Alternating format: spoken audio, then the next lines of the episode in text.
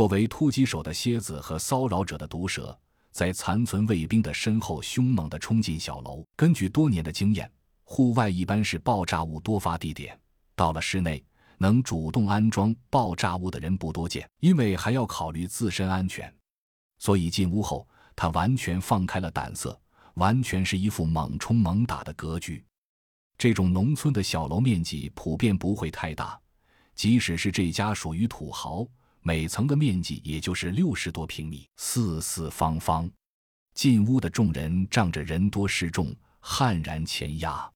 跑在中间位置的一名基地卫兵踢到了房子中心的一个箩筐，竹筐翻滚着飞出几米，而周围的几人却听到“嗖”的一阵轻响，一个圆盘从地上飞了起来。大概一秒钟后。突然，轰的一声巨响，周围几人顿时一片血肉模糊，只有经验丰富的毒蛇立即卧倒，完全避过。即使是蝎子，左臂也被扎得鲜血直流。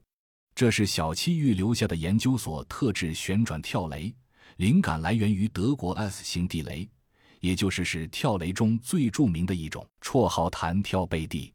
战斗时，这些地雷先弹射到其腰高，再爆炸。并将霰弹以致命的速度向水平方向射出，对无甲步兵伤害极大。唯一的躲避方法就是在它爆炸前迅速卧倒。不是战场老司机，绝对做不到这一点。正在屋内死伤惨烈之际，二楼楼梯口突然出现了两个人影，正是去而复返的洛奇和小七。二人接到提醒，反身准备杀一楼诸人一个回马枪。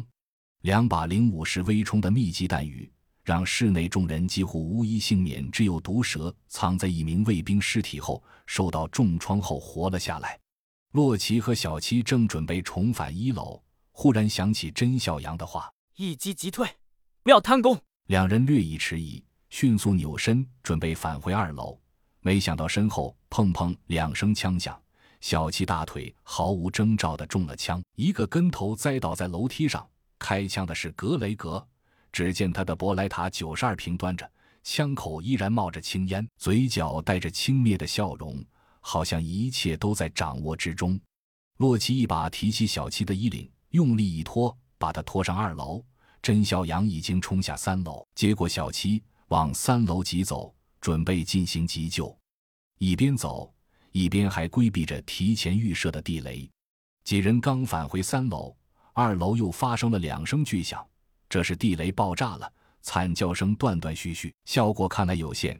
敌方的兵力优势依然没有改变，但是甄孝阳和洛奇据险而守，紧紧掐住二楼楼梯口，一时间弹雨纷飞。